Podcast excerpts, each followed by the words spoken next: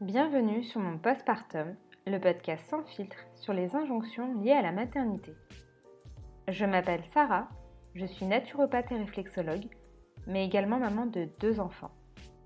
J'ai décidé de créer ce podcast afin de lever le voile sur les tabous et les non-dits de la maternité postpartum. Déjà mère d'un garçon de 7 ans, Déborah tombe enceinte au printemps dernier, mais décide avec son conjoint de stopper cette grossesse. S'ensuit alors de nombreux questionnements sur la famille, la maternité et le fameux choix d'enfanter. Pourquoi devient-on mère? Pourquoi faire d'autres enfants par la suite? Est-ce un choix en pleine conscience ou mené par une construction sociétale? Nous avons abordé son cheminement maternel, son épreuve liée à l'avortement et la raison de la création de son compte Instagram qui amène une grande réflexion sur la maternité. Bonne écoute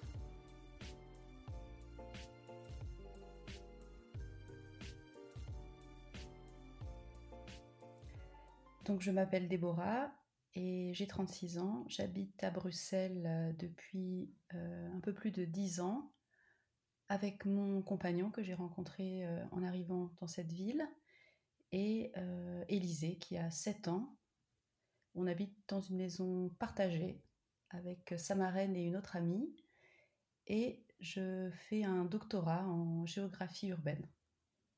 D'accord. Et donc tu expliques que tu as un petit garçon de 7 ans. Est-ce que c'était, euh, est-ce que tu as toujours souhaité être mère?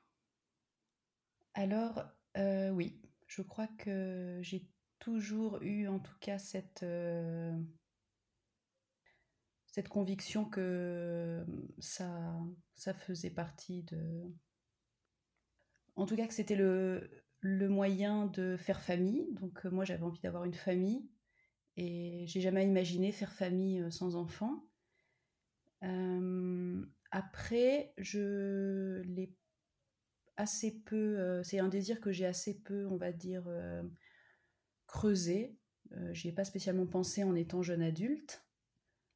j'ai fait ma vie assez librement. mais voilà, mais en tout cas, quand j'ai rencontré mon compagnon et qu'on a parlé de ça, je me suis lancée, on va dire, énergiquement dans cette idée et ça m'a plus quitté jusqu'à que je tombe enceinte. Ça a pris trois ans. D'accord. Donc, et pendant ces trois ans-là, c'était euh, comment tu vivais le fait d'avoir envie d'avoir un enfant, mais que ça venait pas euh, entre pas du premier coup, je vais dire ça, mais en tout cas dans les semaines, les mois à venir? Comment tu l'as vécu? Bah, disons que je l'ai vécu au début euh, assez pragmatiquement, donc voilà, je voulais pas me focaliser là-dessus. ça faisait pas longtemps que j'étais avec mon amoureux, on se connaissait pas très bien, et puis, euh, j'en parlais pas trop. Je me disais, voilà, ça arrivera quand ça arrivera. Je pense que pendant plus d'une année, j'ai essayé de pas trop me focaliser dessus. Et puis, au fur et à mesure, voilà, c'est devenu euh, une obsession. Voilà, je pensais plus qu'à ça. Je, passais mon temps à regarder des, des vidéos, des, blogs sur la grossesse. Euh, et du coup, je me suis beaucoup focalisée là-dessus, sur la grossesse et notamment sur l'accouchement. D'accord. Et l'après, ça ne t'a pas, tu t'es pas penché sur le sur le futur, sur l'après, au moment où l'enfant serait euh, éventuellement euh, bah, avec toi? Non, pas du tout. En fait, j'avais vraiment une sorte de représentation, euh, on va dire visuelle, quoi, de, du fait d'avoir un enfant. Donc voilà, je me voyais moi avec mon bébé, comme si voilà, c'était ça. C'était ça qu'il me fallait, euh, moi, voilà, euh, à la fenêtre, hein, avec une belle lumière et mon bébé dans les bras. Et, voilà, c'était ça que, je voyais, que je voulais. Et euh, est-ce que tu visualisais un petit peu dans le détail, parce que là tu parles de, de visuel, mais est-ce que tu avais quand même une visualisation détaillée de ta future maternité, de toi avec ton enfant ou avec deux, trois enfants? Comment, comment, comment ça s'articulait dans ton esprit? Ben, écoute, c'est pas très clair parce que du fait d'avoir cette sorte de, d'empêchement, en tout cas au début, de ne pas tomber enceinte, euh, je me suis beaucoup euh, concentrée sur cette idée d'avoir un enfant. Euh, oui, j'avais des idées sur, on va dire, sur l'éducation, sur comment vivre, des choses comme ça, avec hmm. à trois voilà, c'était ça un peu mes, mes idées de, de faire famille. D'accord. Et mmh, bon, finalement, au bout de trois ans, tu es enceinte. Mmh Comment s'est passée la grossesse? Comment toi, tu t'es sentie à ce moment-là de, de, te dire que voilà, il y avait la vie qui s'était nichée au creux de ton ventre? Ben, ça a été beaucoup de, beaucoup de soulagement, hein, parce que évidemment, c'est il y a une grosse pression hein, sur, sur l'accès à, la, à la maternité. Quand, on n'y arrive pas, c'est, ça peut être assez, assez douloureux. Euh, donc beaucoup de, beaucoup de soulagement, euh, beaucoup de voilà, j'ai vraiment vécu la grossesse, euh, on va dire la grossesse idéalisée quoi, c'est-à-dire tout allait bien, je me sentais vraiment très bien, j'étais presque faite pour ça, hein. J'avais aucune, je me sentais vraiment très libre, j'ai pas trop suivi les restrictions, j'ai pas pris de poids, je, j'ai eu très mmh. mal au dos, mais bon, tout ça a été euh, complètement euh, effacé par, euh, par le fait de se sentir bien. Et puis, ah, voilà, on colle complètement à, la, à, ce qu'on attend de nous, d'être épanoui, de porter la vie. Donc voilà, je, je, je collais complètement à, ces idées de, ce que c'est être enceinte. D'accord. Et à ce moment-là, vu que ça commençait un petit peu à se concrétiser, voilà, parce que quand on commence à sentir que ça bouge, voir le ventre qui s'arrondit, beaucoup de mamans finalement se projettent au moment de l'accouchement. assez peu continuent à, s'imaginer sur l'après, le postpartum. Est-ce que toi, tu avais fait cette démarche? Est-ce que même tu avais connaissance du postpartum? Est-ce que tu avais des amis déjà mamans qui auraient pu t'aiguiller en ce sens? Alors c'est vrai que non, pas du tout. Euh, j'avais pas de. J'ai été, je pense, vraiment la première de, de mes amies euh, à être enceinte. Euh, après, j'ai rencontré évidemment via ça d'autres personnes, mais voilà, j'avais pas de, pas de retour. J'en ai pas parlé spécialement avec ma mère. Hein. C'est vrai que elle parle beaucoup de ça, Cécile Doherty, dans son livre. Elle se demande c'est une des choses qui m'a plu dans le livre, c'est-à-dire elle se dit mais pourquoi ma mère euh, ne m'a rien dit en fait?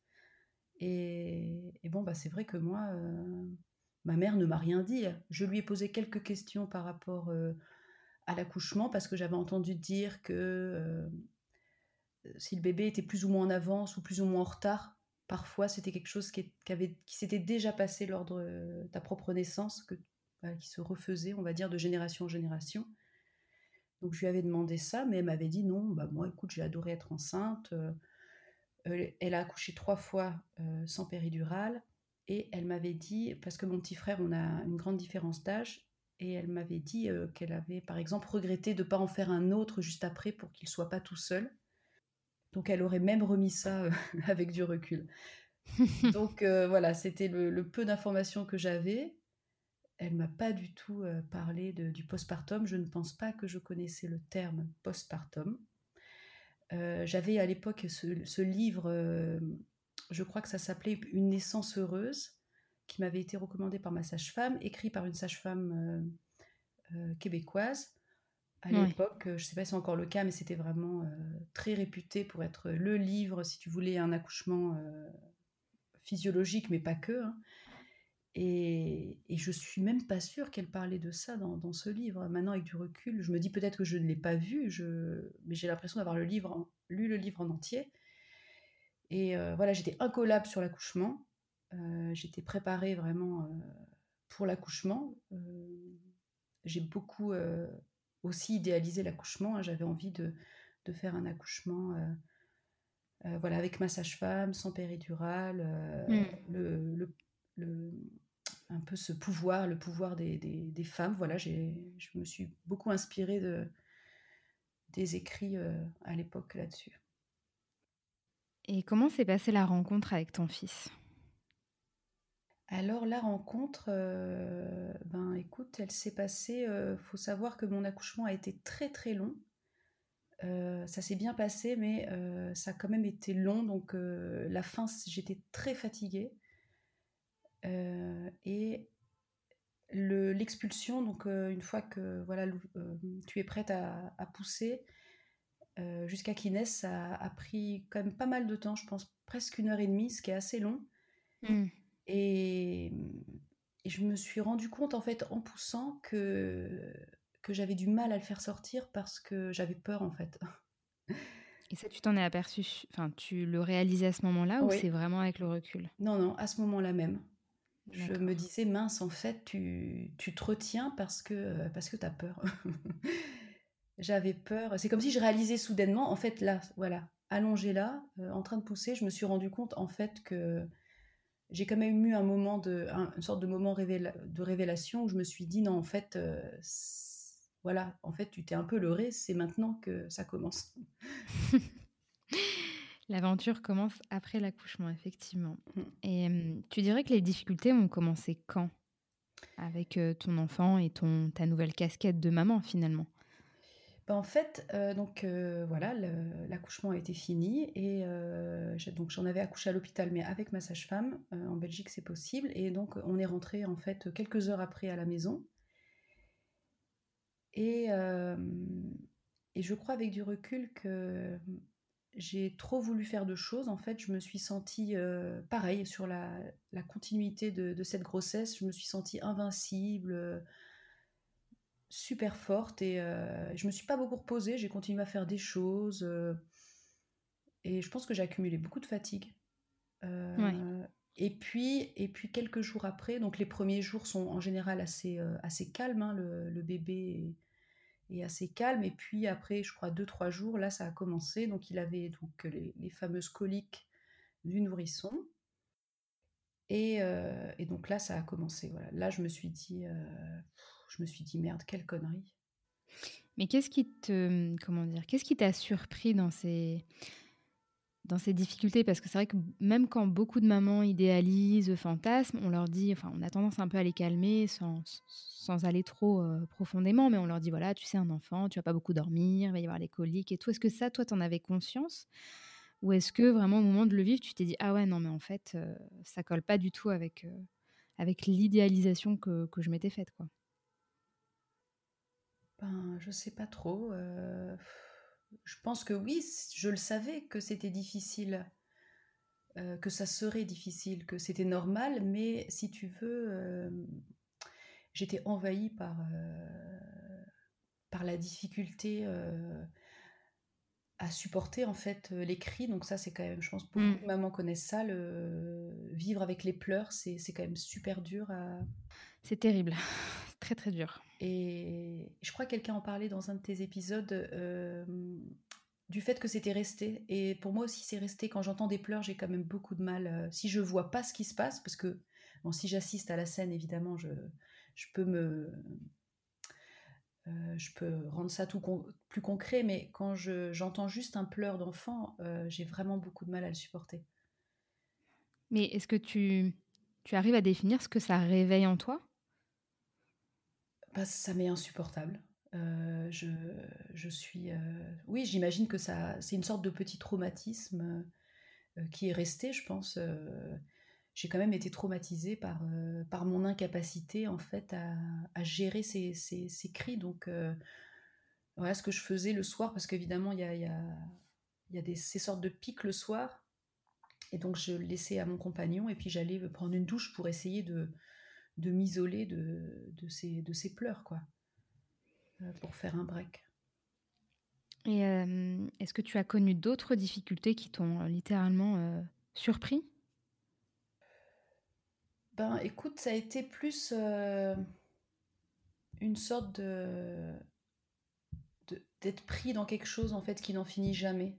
C'est-à-dire qu'il y a toujours quelque chose en fait. Mmh. Donc au début, c'était les pleurs. Euh, il ne dormait pas. Il ne dormait pratiquement jamais. En fait, on pouvait très peu le poser. Euh, et puis, euh, bon, ensuite, ça allait mieux. Et puis, il, avait, il, avait une tétine, donc il se réveillait la nuit parce qu'il perdait sa tétine. Donc il fallait se lever pour lui donner sa tétine. Puis après, il y a les dents. Et puis après, il y a les terreurs nocturnes c'est plein de cycles en fait qui s'enchaînent. Voilà, et en fait, tes prises, euh, moi je me sentais, euh, pareil, j'ai lu ça, mais je me sentais piégée en fait. Euh.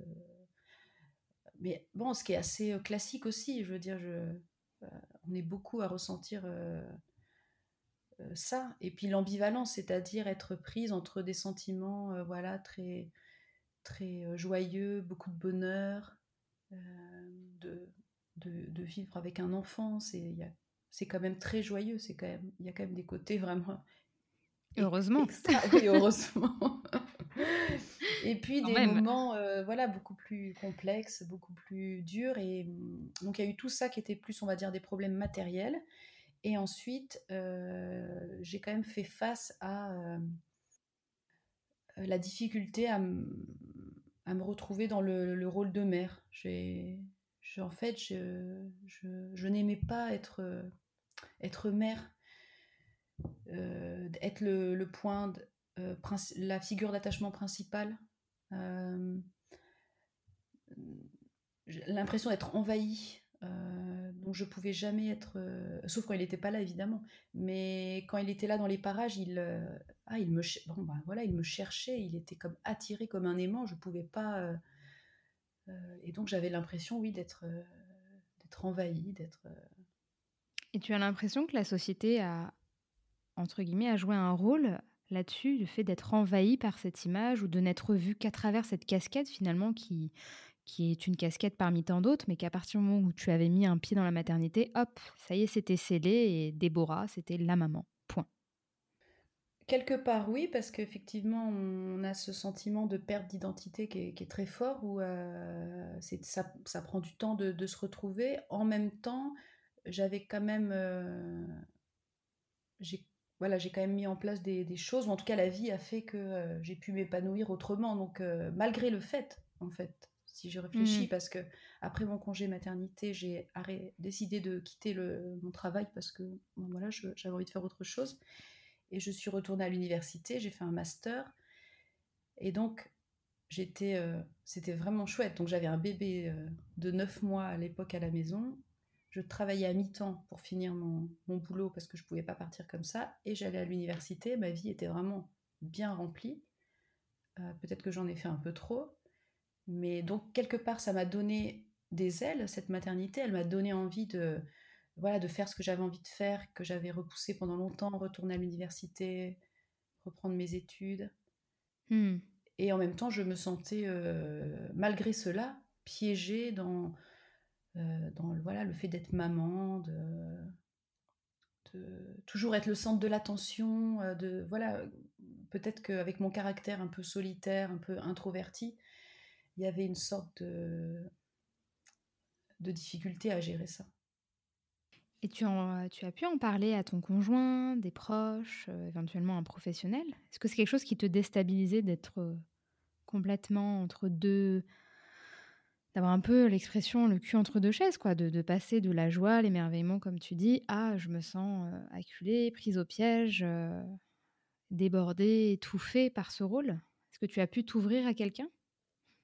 Ben pas vraiment parce que j'ai l'impression qu'en fait on est, euh, on est préparé à, à vivre ce genre de contradiction. Parce qu'en fait, dès le plus jeune âge, en fait, dès enfant, on, on assiste à la contradiction, plus ou moins forte. Moi, je viens d'une famille euh, assez, euh, on va dire, euh, traditionnelle, un peu stricte, et pleine de contradictions, donc beaucoup de cris, de, problèmes, voilà. Et donc, tout petit déjà, et puis, en fait, voilà, toute notre vie, on, est confronté aux contradictions. Se promener, faire les magasins avec des gens qui vivent dans la rue, nos parents qui s'embrassent le matin et qui se disputent le soir. Donc toute notre vie est jalonnée de, contradictions qui sont parfois euh,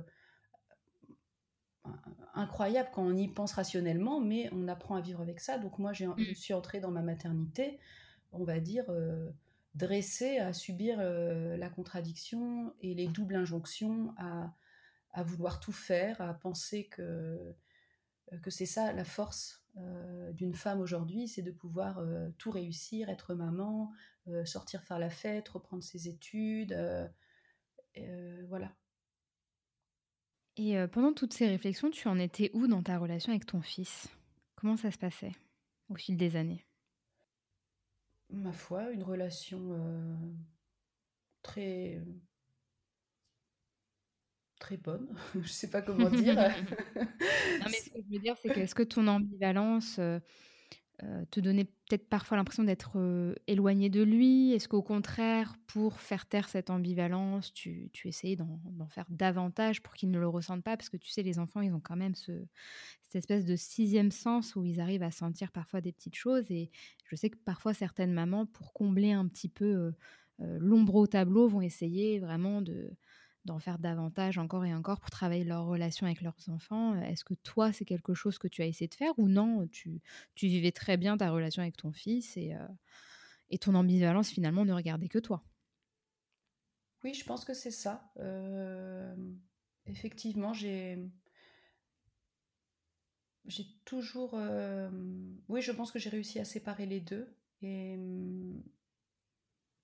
J'ai toujours essayé de, de, rendre mon fils le plus, euh, on va dire, le plus sûr de lui possible, le plus confiant, le plus indépendant. Donc, euh, je ne l'ai pas trop couvé. Euh, et bien sûr, en retour, lui s'est beaucoup accroché à moi. C'est vrai qu'il a été quand même très, très fort maman, on va dire, cette expression-là. Il est, il est maman, maman. Mais très petit, euh, il est parti en vacances euh, euh, tous les étés chez, ses grands-parents sans me voir pendant plusieurs semaines sans aucun problème. Donc on n'a pas eu de...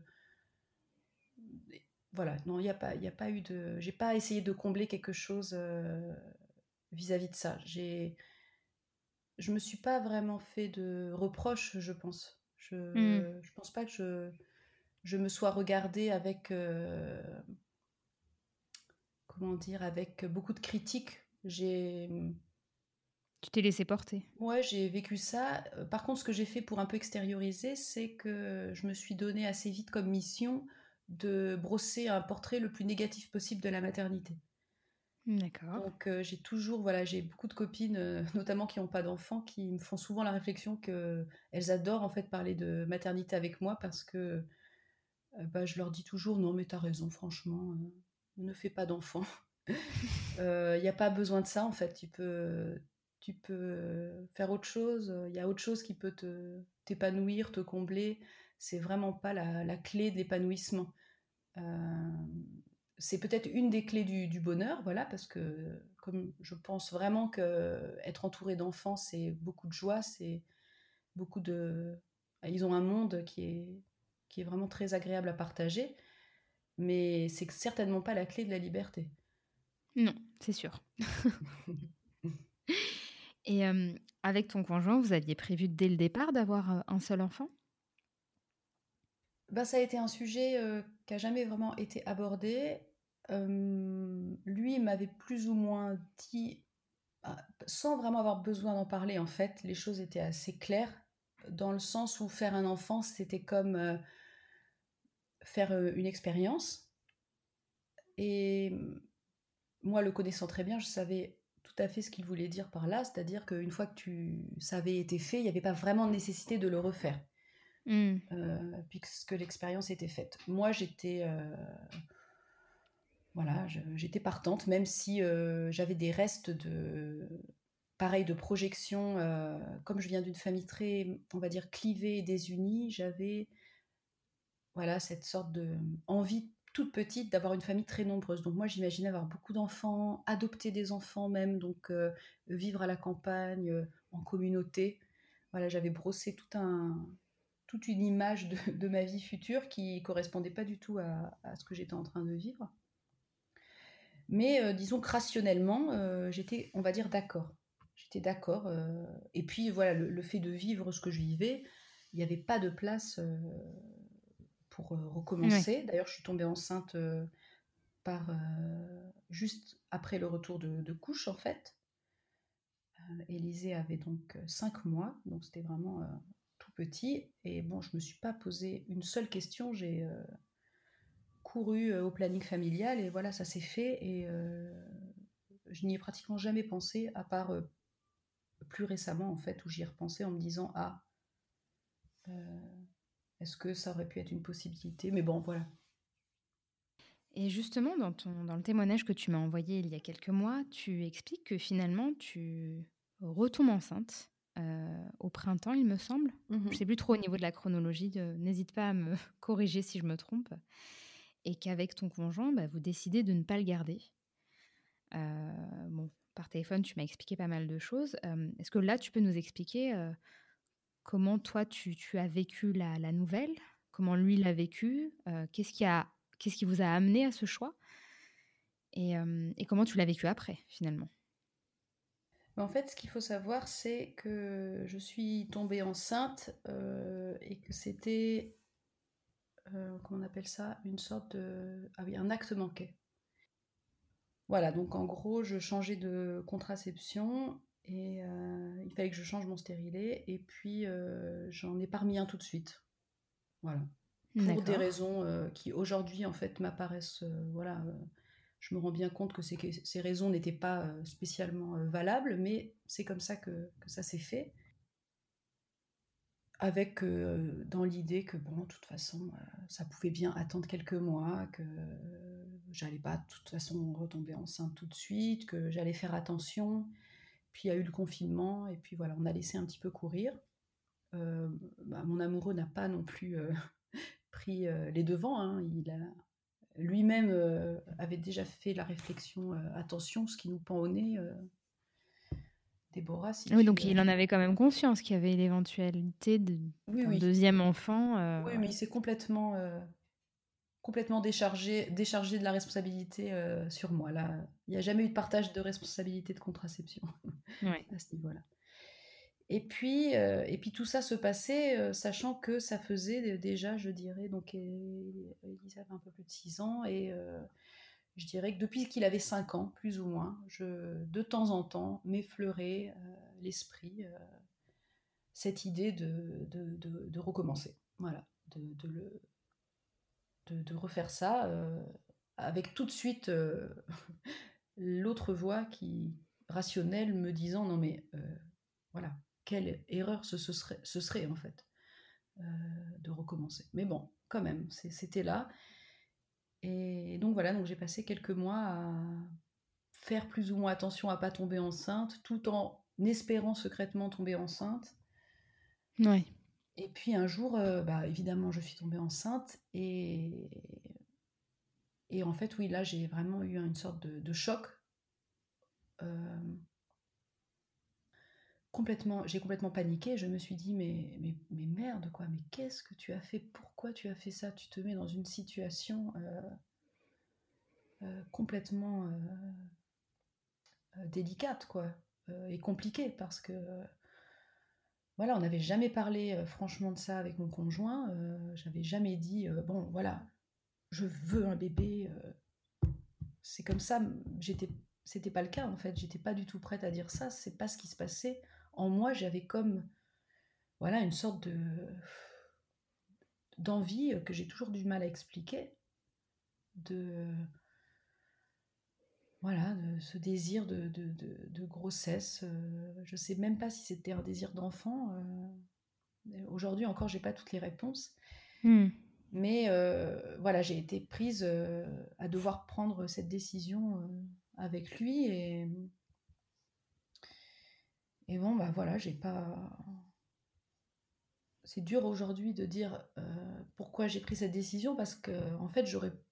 Les deux étaient vraiment. Valables. Voilà, exactement valables. Les deux étaient possibles. Euh, et dans les deux cas, il fallait que, en faisant, en prenant un choix, il fallait que je renonce à quelque chose. Oui, c'est ce qui m'a frappé dans notre discussion. Tu disais finalement choisir, c'est toujours renoncer à quelque chose. On peut, rarement avoir tout et, choisir, c'est aussi renoncer.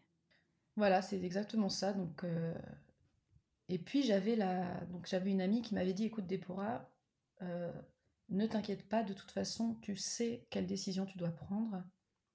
Euh, tu, le, sauras, en fait. En fait, tu le sais déjà, il faut juste que tu, que tu te débarrasses de, toutes les, les choses par-dessus. Et et donc je me suis dit. Attends, je reprends juste ma, ma respiration. Aucun problème. Normal, on aborde un sujet qui est quand même sensible. Donc voilà, cette amie m'a dit ça et, je me suis dit, euh, ok, en fait, euh, en fait, je sais, je, dois renoncer à cette idée, cette idée de, faire un autre enfant qui, qui quelque part ne m'appartient pas vraiment. C'est comme si j'avais un désir qui, ne m'appartenait pas vraiment. En fait, je pense qu'on est, on est, on a toujours cette sorte de, de double soi. On a qui on est et puis on a la personne qu'on aimerait être. Hmm. Et on est toujours en train de naviguer euh, entre ces deux personnes. Et moi, je fais beaucoup confiance à la personne que j'aimerais être parce que j'ai une, une, idée assez, assez nette en fait de, de la femme que je veux être. Euh, ce, voilà, les, par rapport à d'autres femmes qui, qui m'inspirent. Et, et donc voilà, j'ai écouté cette, cette, la personne un peu plus rationnelle qui, euh, qui voilà qui m'a convaincu que, que non c'était pas pas pas ce qu'il me fallait. Mais tu dirais que cette femme qu'on aimerait être ou cette personne qu'on aimerait être elle est euh, comment dire euh, plus facilement acceptée euh, plus facilement sous la coupe des injonctions de la société? Qu'elle répond beaucoup plus en tout cas? Non je dirais que c'est l'autre justement la celle qui est rationnelle celle, euh, je dirais que celle qu'on aimerait être, c'est celle qui est le moins sous le, sous le poids des injonctions. D'accord. Euh, elle est euh, un peu dépouillée, elle, parce qu'elle peut tout faire. elle est comme libérée de son passé, de... C'est un peu celle qui vient, tu sais, te voir, celle que tu imagines venir te rencontrer petite ou adolescente et qui te parle et qui te dit T'inquiète pas, tu es très bien comme tu es. Oui, je vois tu es belle, tu es, tu es intelligente, tout va bien se passer. Donc c'est celle-ci en fait, celle qui sait déjà. Euh, parce qu'elle a avancé un peu plus. Et moi j'étais pris euh, par euh, des sortes de, oui, de, de, de désirs, de tout ce que, en fait, des projections sur c'est quoi être une famille, comme si notre famille n'était pas vraiment complète parce que on, est dans une société où l'enfant unique est quand même très, euh, très mis à mal. On a une idée très négative de, euh, d'une famille avec un enfant unique. Ah bah oui, il y a tellement de... Il va être égoïste, malheureux, euh, et j'en passe. Donc même quand tu n'as pas spécialement envie d'avoir un autre enfant ou d'autres enfants, tout le monde va te pousser gentiment vers cette porte-là. Exactement. Et puis autour de moi, je voyais euh, autant les premières fois où les, je voyais des, des, des, parents qui, qui, faisaient un enfant assez rapidement après, et j'avais quand même vraiment beaucoup de mal à, à me projeter là-dedans. Ça me faisait pas du tout envie. Mais en même temps, j'avais comme une sorte de... Je me sentais anormale de pas avoir cette envie. Euh, parfois, je, je me sentais presque, parfois un peu jalouse de, la facilité avec laquelle les gens faisaient des enfants j'ai un, couple d'amis qui ont trois petites filles adorables rapprochées. Elles ont chacune deux ans de différence. Et je comprends pas, mais je n'ai pas envie, mais je, suis quand même jalouse de la facilité avec laquelle ils ont l'air de vivre ça et de, et de la beauté. Euh, mais tout ça n'est qu'une question encore de représentation. C'est ce que je vois quand je les vois moi. Euh, mais dans les faits, euh, c'est peut-être pas. non, c'est très compliqué. c'est voilà, Mmh. Mais quand je les vois, je me dis, oh, qu'est-ce que qu'est-ce qu'ils sont beaux, c'est trop mignon, ces trois petites là ensemble, elles, ça doit être gay, elles jouent, elles, plus tard, euh, elles seront trois sœurs. Bon, il y a aussi ce fantasme aussi de... De la famille, de la, et de la fratrie unie. Euh. Mmh. Très fort. Et pour moi, ça, ça a été très fort parce que pareil, j'ai pareil, une famille euh, que j'essaye de, de, réparer quelque part. Mmh à travers ma propre famille. Et puis, moi, j'ai toujours eu ce rêve de. En tout cas, pareil, ce fantasme, je sais pas, c'est un rêve de famille nombreuse qui se réunit pour les, les fêtes et, euh, les cousins, tout ça. Moi, j'ai pas de cousins, euh, j'ai pas de cousine. le frère de ma mère n'a pas d'enfant. Mon père, bah, je le connais pas. Donc, et, et, et, mon compagnon, c'est marrant parce que mon compagnon est fils unique lui aussi. Et sa mère l'a élevé seule avec euh, donc, euh, ses parents elle, donc ses grands-parents. Il n'a pas non plus connu son père vraiment. Et, euh, alors bon, quand on a aujourd'hui ou avec un peu de recul, je souris en me disant que bon, mon, rêve de famille nombreuse, c'est sûr que c'est pas à nous deux qu'on va qu'on va faire des cousinades parce que c'est sûr. on peut pas non plus créer de toutes pièces, euh, voilà, une famille. Et depuis septembre, tu, tu gères un compte Instagram bah, qui s'appelle Maman, mais pourquoi? Euh, et je te le dis entre parenthèses, c'est un de mes comptes préférés que je regarde très régulièrement, que je trouve très intéressant, très pertinent. Euh, quel était ton but? Euh, Est-ce que tu peux nous expliquer un petit peu autour de quelle thématique tourne ton compte et comment t'es venue l'idée et quel est le but de ton compte? Ben, écoute, ça a commencé un peu, un peu par hasard un peu. C'est-à-dire que je voyais bien qu'il y avait ce monde qu'on appelle les réseaux sociaux qui existait. Et j'en faisais pas spécialement partie. Moi, je connaissais Facebook euh, que j'avais créé à l'époque, il, il, y a des années de ça, mais bon, que je euh, que j'utilise pas très, euh, enfin spécialement. Et, et donc j'étais intéressée par ça, par les réseaux sociaux. on entend, on entend beaucoup parler en écoutant la radio ou en lisant des livres. C'est quelque chose de assez prégnant euh, dans le milieu des sciences sociales aussi, à l'université. Tout le monde parle des réseaux sociaux. Et puis j'ai commencé un petit peu à regarder. J'ai trouvé Instagram, voilà. Je sais c'est ça le réseau social, Instagram. Et j'ai vu euh, un peu ce qui se faisait. J'ai trouvé des comptes quand même assez fantastiques, notamment des comptes de, jeunes, de jeunes femmes, de, de jeunes personnes. Euh, trans, racisée, handicapée. Euh, j'ai appris plein de choses sur euh, notamment la psychophobie, des choses comme ça. Bon, voilà, je, je me suis dit, ah, quand même, c'est un. On a beau critiquer, il y a quand même matière à. Ah, il, y a du, il, y a, du bon, on critique beaucoup, mais il y a, il y a du bon quand on veut bien le, chercher et le voir. C'est ça, je me suis dit quand même, il y a, les jeunes savent s'emparer de ça, et bon, pas que je sois vieille, mais disons les très jeunes, quoi, les, les très jeunes adultes. Et, et j'ai quand même été un peu fascinée. Et puis, euh, je suivais quelques contes un peu féministes, un peu sur la maternité, euh, les contes euh, d'Océane, qui a écrit son Maternité, oui, sans langue de bois. Voilà, devenir mère. Elle venait aussi plus ou moins de créer son compte. Je suivais le compte Le regret maternel, voilà, où je lisais donc les, les, résumés du livre là, de, cette euh, chercheuse qui a écrit sur le regret maternel. Et je me disais, ah bah oui, en fait, euh, j'ai des choses moi aussi à partager à ce propos. Euh, le propos de la maternité, de participer à ce mouvement, on va dire, de libération de la parole, c'est peut-être un peu fort, mais en tout cas, ce mouvement de déconstruction, voilà, des constructions autour de la maternité, je me suis dit que ça m'intéressait d'en faire partie. Et, puis, euh, et puis voilà, c'était juste euh, à la suite de l'avortement. Et voilà, c'était quand même un petit, peu, un petit peu lourd pour moi. J'avais quand même du mal. Donc je l'ai au début créé vraiment en mode exutoire, où j'ai vraiment créé les premiers posts pour, euh, voilà, pour vraiment parler de ça, c'est-à-dire mais pourquoi on, fait des enfants, pourquoi on en refait, quels sont les, désirs qui, qui nous poussent à ça? Pourquoi des, gens veulent absolument euh, faire quatre enfants? Euh, Ils savent dès leur plus jeune âge que ce sera quatre. Et puis, et, je voyais qu'il y avait une multitude de, facteurs et de raisons. J'avais envie de creuser ça.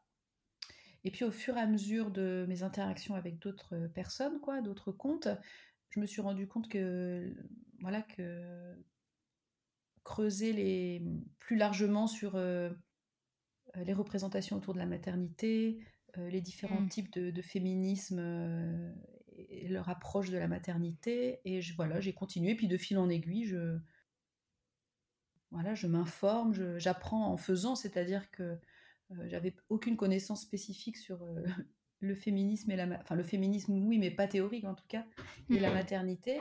Et, et je me suis mise voilà à faire ce que je sais faire, que je fais tout le temps, parce que je suis chercheuse, c'est-à-dire lire, euh, faire des résumés. Euh, et des... Oui, parce qu'il y a un aspect euh, très sociologique, un petit peu historique, qui est vraiment intéressant, je trouve, et qui permet, nous, en tout cas, en tant que mère ou même femme, hein, qui, qui, se projette ou non, de, de, comprendre un petit peu bah, toute, cette machine qui est la maternité et que c'est pas aussi simple que ça. C'est, pas juste on se lève un matin où il y a une horloge biologique ou autre. Il y a, de grands mécanismes psychologiques, transgénérationnels, en mêlant à ça un petit peu des injonctions de la société patriarcale. Et c'est vrai que je trouve que tes posts sont très instructifs là-dessus et permet vraiment de, en tout cas, de donner matière à, se sonder encore davantage pour essayer de faire des choix en adéquation avec nos réelles envies, même si c'est toujours très difficile et même si je pense que on arrive à se déconstruire, parfois on ne peut pas s'empêcher d'avoir des, désirs qui, nous dépassent en fait finalement. Et, euh, c'est en ça que j'aime beaucoup ton compte en tout cas. Euh, j'espère que tu continueras longtemps. on va voir. Merci en tout cas. Et euh, si toi tu voilà tu, rencontrais une future maman ou une toute jeune maman, est-ce que tu aurais des recommandations à lui faire? Qu'est-ce qui deviendrait, euh, toi, là, immédiatement? Ben, je lui dirais que que ça va aller. je lui dirais que ça va aller, que, que, que ça va passer. Que tout passe? Oui, que, que ça passe vraiment euh, au bout d'un moment. Et, et, je crois que c'est pour ça aussi qu'il y a un problème de, de transmission. Euh, c'est parce que je pense qu'on que oui que ça passe quelque part et qu'après coup ben avec beaucoup de temps et de recul euh, ça ça semble en fait euh, on l'a fait et c'était possible de le faire. On a appris des choses on on, on referait peut-être pas de la même façon mais je sais pas trop en tout cas ce que je dirais. En tout cas, je sais que ce que je dis moi aux, futures mères, c'est je leur dis. Euh, oui, en fait, il y a deux choses parce que je me contredis parce que en fait, je me rends compte là récemment, j'ai croisé une amie qui est en processus euh, pour faire un enfant avec euh, sa copine et on parlait de ça et je lui disais mais tu sais voilà donc c'est sa copine qui va porter l'enfant je lui disais euh, bon bah ok mais bon faites gaffe euh, fais attention à elle tu sais ça peut ça, ça peut être dur euh. je lui ai parlé un petit peu de dépression postpartum de, du fait que c'était c'était quand même super dur pour le couple que c'est une sacrée épreuve on n'a pas parlé de ça mais c'est quelque chose aussi je pense qui, qui, rentre en ligne de compte quand, quand tu te poses la question de, de faire d'autres enfants. Parce que voilà l'équilibre d'un couple si si tu as envie de vivre euh, une longue partie de ta vie avec la même personne, euh, faire des enfants, c'est. Bon, c'est. Ça peut être compliqué. C'est pas anodin. C'est pas anodin, c'est ça. Et puis elle, et, puis elle m'a dit ah bah écoute, je suis contente que tu m'en parles parce qu'on m'a jamais dit ça. Donc euh, donc là, voilà, il y a encore du, chemin. Ça n'a pas tant changé que ça entre les sept années d'écart qui, qui, nous séparent. Euh, finalement elle-même euh, tombait un peu des nues en me disant ah bon bah écoute je suis contente que tu m'en parles parce que euh, je m'étais imaginé bon oui que ce serait dur mais quand tu en parles je vois que il y a une on a beau dire c'est dur la personne en face dit oui oui c'est dur bah oui je sais c'est dur. Mais c'est autre chose de le vivre.